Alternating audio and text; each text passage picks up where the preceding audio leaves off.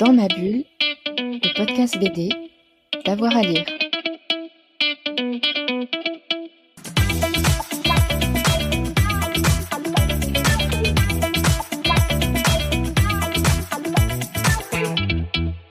Alors le premier album qui qui a influé sur toute ma carrière, euh, je pense, c'est Griffu de Tardy et Jean-Patrick Manchette.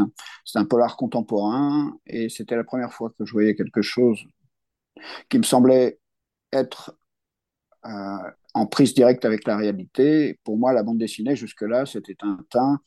Euh, je caricature parce que j'avais lu aussi Gottlieb, mais, euh, mais dans Tintin, les bagnoles étaient toujours des vieux tacos. Euh, dans, dans Griffu, tout d'un coup, on voyait des, affiches euh, sur des palissades euh, à moitié déchirées, qui étaient les affiches que, je voyais moi-même dans la rue le, matin même.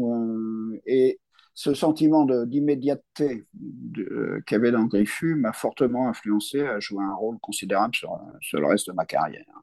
Un deuxième conseil qui est encore plus ancien, parce que je pense que chacun devrait l'avoir lu au moins une fois. Euh, c'est Little Nemo de Winsor McKay, qui est un, une œuvre euh, totalement hors catégorie et euh, qui, est, qui a largement participé à fonder la, la, narration en bande dessinée d'une façon générale.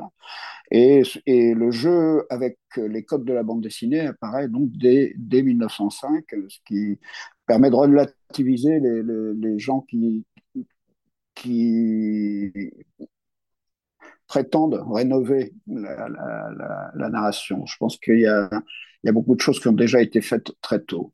Et le tout dernier conseil que je donnerais, qui est une œuvre beaucoup plus récente, et qui est à la fois du copinage, mais quelque chose de tout à fait sincère, un de mes plaisirs de lecture les plus récents, qui est un, album de, Laurent Galandon et Jean-Denis Pendanx, qui s'appelle Fake Story, et qui est un pur plaisir parce que Laurent Galandon a joué avec tous les rapports possibles dans tous les sens entre mensonge et création.